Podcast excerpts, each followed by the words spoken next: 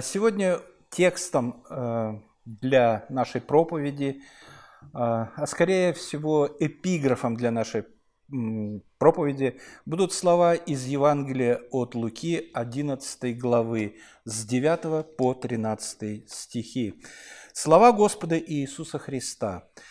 «И я скажу вам, просите, и дано будет вам, ищите, и найдете, стучите, и отворят вам, ибо всякий просящий получает, и ищущий находит, и стучащему отворят.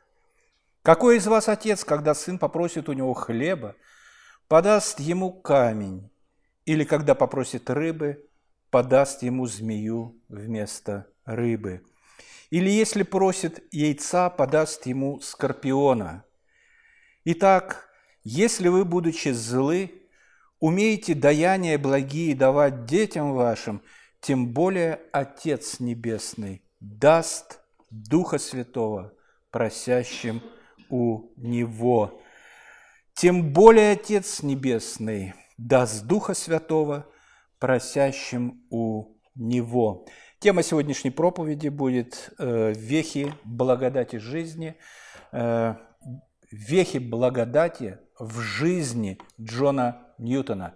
Того самого Джона Ньютона, который написал самый известный гимн, христианский гимн во всем мире, самый часто Э, поющийся э, не только в церквах, да и вообще э, на свете гимн «О благодать спасен тобой» Amazing Grace. «О благодать спасен тобой». Северная Атлантика у берегов Ирландии, 1748 год, март месяц. На море сплошной штиль, полнейший штиль.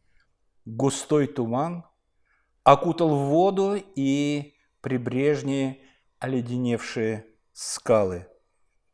Туман такой густой, что не видно границы между водой и небом. Границы не видно и тишина абсолютная тишина, глубочайший штиль. Но что это такое? Будто послышался то ли скрип, то ли стон.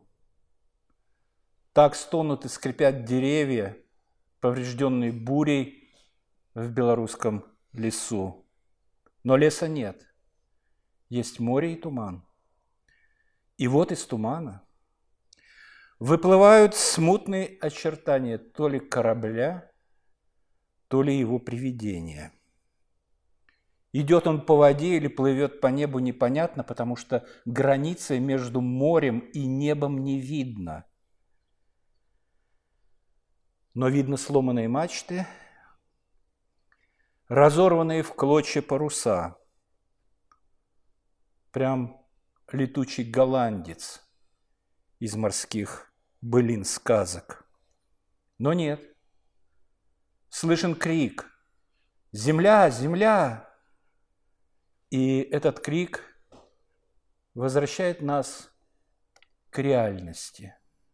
Реальный корабль, реальный шум и грохот якорных цепей, которые опускают якорь в воду. Из двухнедельной борьбы с жесточайшим штормом выходит судно, на борту которого среди команды находится 22-летний, сегодня мы сказали бы парень, тогда мы не можем в, то времена, в те времена, 18 века, о человеке такого возраста парень мы не можем сказать, потому что на самом деле там находится почти сформировавшийся морской волк 22 лет. И знаете, что он делает? Он читает «Просите, и дано будет вам». Он читает те слова, которые мы прочитали в начале нашей э, проповеди и которые перед вашими глазами на экране. Он читает «просите, и дано будет вам», просит и молит.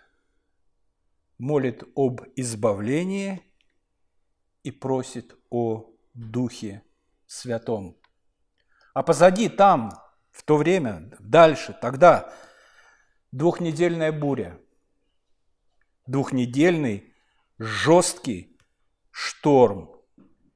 И именно тогда, вот в эти дни, дни этого жесточайшего шторма, он первый раз в своей жизни, если не считать того времени, когда его мама, которая умерла, когда ему было 6 лет, учила его евангельским историям.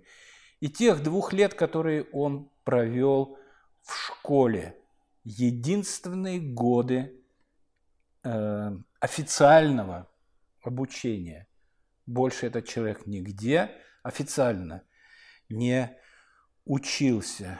Так вот, это было первый раз в его жизни, когда 22-летний человек взял в руки Святое Писание. Открыл наугад, как часто делают неверующие люди. И, о чудо, открылось как раз вот на этих словах, на этих словах, которые перед нами.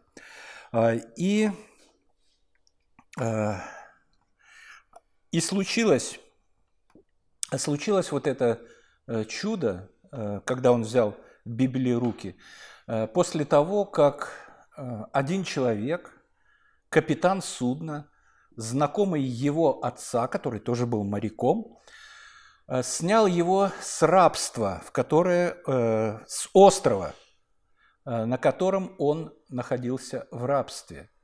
Это был Джон Ньютон, автор вот этого знаменитого гимна. Он находился в рабстве на острове у берегов Сьерра-Леоне.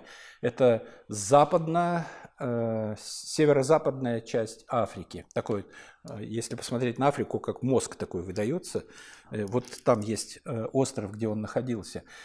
Э, и на самом деле это реальная веха благодати, потому что там, на том острове, он должен был, Джон Ньютон должен был погибнуть в рабстве потому что он был в рабстве там у людей, э, которые э, относились к нему хуже, чем к черным рабам. И порой черные люди, черные рабы давали ему пищу и пропитание, чтобы он мог э, поесть. А как он оказался на этом острове? Да вообще, биография этого человека совершенно удивительная. Оказался он там после того, как дезертировал из военно-морского э, флота Великобритании.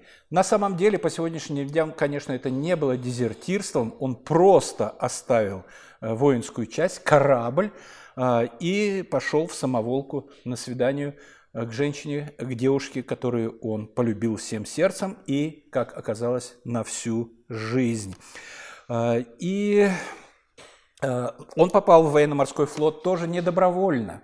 Случилось это, когда он до этого тоже ушел в самоволку с гражданского корабля, и его тогда взяли те люди, вербовщики, во флот. Но его не спрашивали, хочешь ты служить или нет, просто повязали руки, надели цепи, завезли на военный корабль, а он стоит на рейде, Прыгай в воду, не прыгай, никуда не приплывешь, потому что вода ледяная, немедленно утонешь, пойдешь на дно. Так вот, это двойное дезертирство. А за второе дезертирство в, э, с военного корабля его официально вытащили на площадь, раздели догола, привязали к позорному столбу и бичевали, били плетью. А ему тогда было 20 э, лет. 20 лет. К 20 годам он много успел чего увидеть. И посадили на корабль, и корабль отправился, этот военный фрегат отправился в море.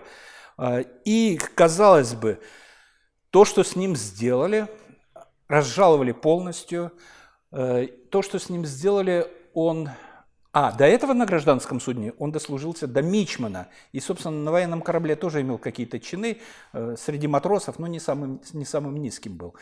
Э, так вот, его разжаловали, и все должно было послужить ему уроком, хорошим уроком на всю жизнь, но он устроил на корабле попойку, которая заключалась, там вообще изощренная такая была. Э, выпивали, падали под стол специально, как у русских офицеров Мишка идет такая, белой, белой, белой гвардии была игра. Мишка приходит, э, условный Мишка, все под стол, Мишка уходит, все с под стола вылазят, выпивают, Мишка идет, все под стол, и так до последнего. Кто последний вылез, тот и победил. Так вот, вылез он из этой игры как раз на этом острове, куда э, командование флота и этого фрегата решило высадить безнадежно потерянного э, матроса э, военно-морского флота Британии. Вот его туда и выкинули. Просто выкинули и все, как британцы часто, часто так делали. Потому что он не был пиратом, его не за что было вешать на реи. А так, ну, может быть, придет в себя, может, выживет, может, еще что с ним будет. А, и таким образом а, он оказался а, на этом острове. А раньше, еще раньше, после двух классов, которые он закончил, закончил после смерти матери, ему было 6 лет, он два года был предоставлен сам себе, кое-как жил, никто не знает как. В 8 лет отправился в школу, в школе учился э, два класса, и когда ему 10 лет исполнилось, отец решил, хватит, читать научился, писать научился, слагать, вычитать научился, все, для флота торгового человек созрел. И в 11 лет он берет его в море юнгой. А, и до 18 лет, когда он уже сам устроился на э, корабль э, юнгой, э, не юнгой, а уже мичманом, как я говорил, он совершил пять плаваний, пять походов, пять походов в Средиземном море, в Средиземноморье. С 11 лет до 18, пять походов. То есть вся его жизнь была на море. Поход это не просто дошел корабль, развернулся и уплыл, а заходя в разные порта, возя грузы на погрузки, на разгрузки, везде матросы работают, везде юнги помогают, тяжелый труд морской а, и так далее. А, и таким образом, а, если он не учился в школе, то флот преподал ему определенные уроки, и он выучился морскому делу научился изысканно э, сквернословить, как и положено во флоте, ну и пить все, что горит. И пить все, что горит. Вот таким был э, человек. Э, и э, первая веха благодати в его жизни была э, мама, э, благочестивая, богобоязненная женщина – которая молилась за сына и которая, как могла, она была болезненной женщиной, э, воспитывала в нем веру. Ну, естественно, к шести годам что могло остаться в той голове? К тому же, после шести лет дальнейшая жизнь сделала все возможное, чтобы любое упоминание о Боге о святости, о добропорядочности было выветрено из его головы, как казалось напрочь. Как казалось напрочь. А, и вот, э, научившись морскому делу, как я сказал, э, он э, в 17 лет встретил девочку Мэри, Мэри, Мэри, Мэри, Кеттелет, так вот ее звали. Она его была то ли кузина, то ли какая-то дальняя родственница, ей было 13. И он полюбил ее. Полюбил, в общем-то, на, на всю свою жизнь. И как потом э, позже говорил, что именно она, именно она помогла ему даже в самые черные дни, любовь, э, помогла ему остаться на плаву. Э, и спасение Джона с острова, на котором он оказался, было реальным чудом и реальной вехой действия благодати. А, и к тому времени в своих воспоминаниях потом Джон Ньютон вспоминал себя и э, называл свой тот период и себя в том э, периоде африканским богохульником. Э, а, африканским богохульником и африканским сквернословом. И он на самом деле был таким. Но у Бога на него были свои планы. У него были, на, были свои планы. Корабль, который снял его с острова, и капитан отправился дальше в море, у него были свои дела. Конечно же, никто не повезет э, в Англию этого человека, богохульника. Э, взяли его в команду, э, должен был работать, и вот он по своим торговым делам шатался этот корабль по морям и океанам год. Но это нормальное время для плавания того времени. Заходя в разные порты, разгружаясь, погружаясь, ведя какой-то бизнес. А, и, э, и вот он лег на обратный курс, отправились в Британию домой. Радость великая, конечно же. Но в марте 1748 года Господь Бог приступил к спасению африканского богохульника, к, спаси... к реальному спасению африканского богохульника он послал жуткий шторм. Сказать, чтобы шторм для э, Джона Ньютона было новостью, нет, ну сколько он плавал, сколько он ходил по морям, сколько он ходил по горам, не счесть, совершенно не счесть этих походов, времен и так далее. Но тот шторм, который, в котором он оказался, действительно повлиял на него очень сильно. Так сильно, что он протянул руку к Библии. А началось все так, что Джон проснулся ночью э, от того, что, как э, оказалось, корабль лег на бок. И э, кубрик, в котором он находился, стало заливать водой. Он рванулся на палубу к штатному своему, к месту штатного расписания, на котором он должен находиться во время шторма. Э, и там дисциплина, дисциплина, все люди понимали, что надо бороться за жизнь и бороться дисциплинированно. Где тебе положено быть, там ты и положен стоять. Он рванулся к этому месту, но непосредственно перед этим местом, где он должен был находиться на палубе, его останавливает капитан и говорит, принеси нож. Он рванулся за ножом, туда поставили другого матроса, и тут же волна смывает того матроса за борт. Матрос, который встал на его место, тут же был смыт волной за борт. А теперь э, можно сказать, избрание может показаться вещью жестокой.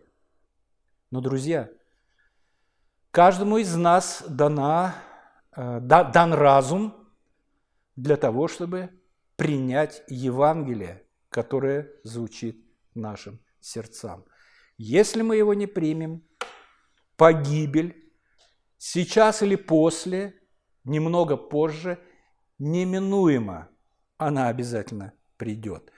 Раньше, годами, двумя годами, тремя годами или сейчас, тем не менее, избрание явилось э, не только наказанием, но и вехой благодати в жизни Джона Ньютона. Пойдя за ножом, он остался жив. Благодаря приказу капитана, который не знал ничего о благодати, который не знал ничего о предузнании, избрании, который не знал ничего, э, он просто, ему понадобился нож, он послал его туда. И вот он жив. Мы читаем слова из Библии Якова «Я возлюбила, Исава возненавидел». Что же скажем, неужели неправда у Бога? Никак. Бог поступает так, как считает нужным. И всегда поступает правильно. Джона, оставшегося по благодати в живых, поставили к помпе, к насосу. А, и а, тогда, встав у этого насоса и начав выкачивать воду, качать воду, потому что вода заполняла корабль, он услышал свои собственные слова, не чьи-то, а он услышал собственные слова, которые поразили его в самое сердце. Если это не поможет, то да смилуется над нами Бог. Если это не поможет, то да смилуется над нами Бог. Первый раз в жизни он выразил потребность в милосердии Божьем. Будучи рабом, он не взывал, рабом, он не взывал к Богу. Слоняясь по морям или ходя по морям, тоже не испытывал нужды в милосердии к Богу. Сейчас воззвал к Нему. На насосах он работал с трех утра до полудня, 9 часов, качал. А Все, конечно, в, в мозолях, сорванных до крови. Потом час отдыха, потом капитан ставит его к штурвалу. Управлять кораблем в эту бурю. И э, после часа отдыха, 9 часов работы, час отдыха, 11-часовая вахта у штурвала. 11 часов. И это в страшнейший шторм, в страшнейшую качку. Так вот, э, во время, проведенное у штурвала, ему было на самом деле время вспомнить свою жизнь и обратить свое внимание на свое духовное состояние. Около шести часов дня следующего дня появилась надежда. Буря стала стихать. Из воспоминаний Ньютона. Мне показалось, что я увидел помогающую нам руку Божию. Я начал молиться, но это не была молитва веры. Я не мог приблизиться к святому Богу, осознавая себя грешников, грешником – к святому Богу, осознавая себя грешником. Как я мог называть Бога Отцом, когда я такой, а Он такой? И передо мной встал вопрос, как обрести веру. И он спустился в кают-компанию, ну, качка немножко утихла, и там он открыл Библию наугад о том, что я уже говорил – и перед ним встали вот эти слова. И он сказал сам себе, сказал сам себе, если это Слово Божие, а это Слово Божие, ему мама так говорила, и он убедился в этом, на своих каких-то чувствах в опасности. Если это Слово Божие, то и обещания, которые записаны в этой книге, истины – если книга истины, то и обещание истины. Бог обещал дать Духа тем, кто просит Его об этом. Поэтому, писал он, я должен молиться об этом.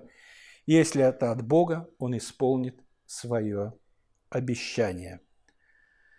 Всю оставшуюся часть путешествия до Ирландии, э, две недели с начала шторма было, ну где-то дней десять, Э, он э, продолжал молитвенно читать Писание, в свободное, конечно, от вахты время, и в молитвах обращаться к Господу.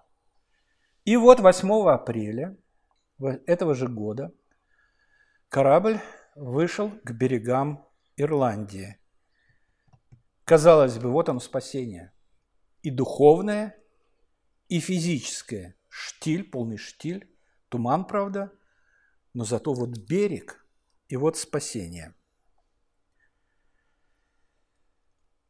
Но внезапно налетел ураган, по сравнению с которым шторм, из которого они вышли, оказался чем-то таким, ну, детской забавой, что ли. А, и все поняли на корабле, что это конец. Это конец полный. В то время, по словам Ньютона, он понимал Евангелие умом, но сердце его по-прежнему оставалось таким жестким, естественным, неизмененным. И по всей сути корабль должен был пойти на дно. Ну, помните разговор э, об уничтожении Содома и Гаморы? А если там два праведника или три найдется, пощадишь ли ты город? Наверное, нашлось на корабле два-три праведника, и Господь не потопил это судно каким-то таким дивным образом. Как я уже сказал, Ньютон, по его собственным словам, понимал Евангелие, э, и он оставил дурные привычки, из которых главными были это сквернословие и пьянство. И к нему пришло сожаление о напрасно потраченных годах жизни без Бога. И с виду он казался человеком теперь непорочным, ну, таким правильным, относительно правильным. Но сам он не считал, что пришло время его обращения.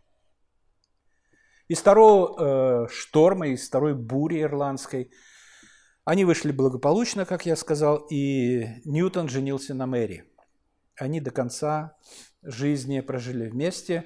Она немножко раньше его умерла на несколько лет, а он оставил этот мир, э, когда ему было 82.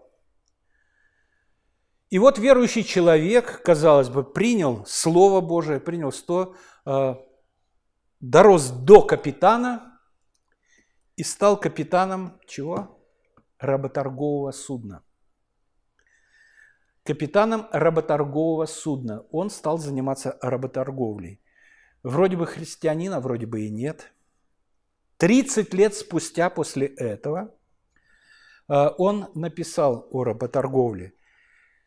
Это крайне жестокое, бесчеловечное, чудовищно грязное дело.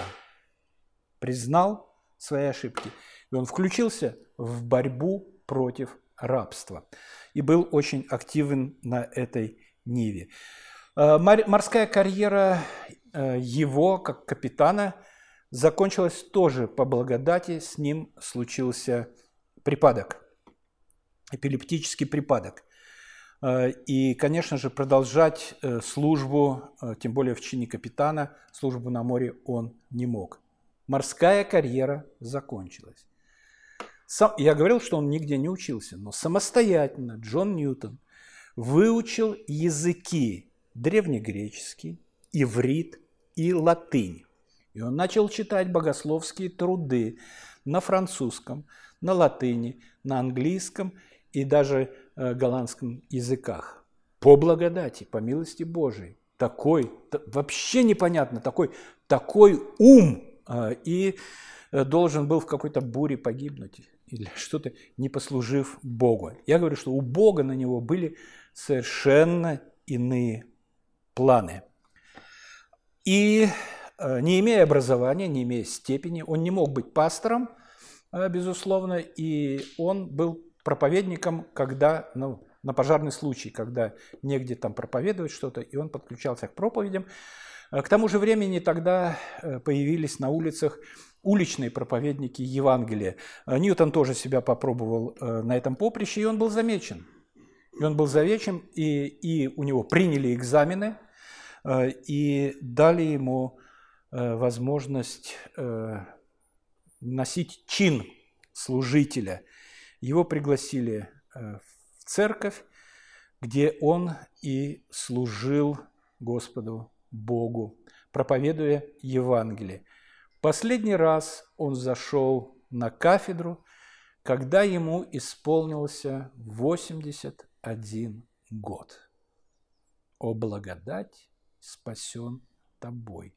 Каждое слово этого гимна – это выстраданные им слова, а, которые говорят о правде.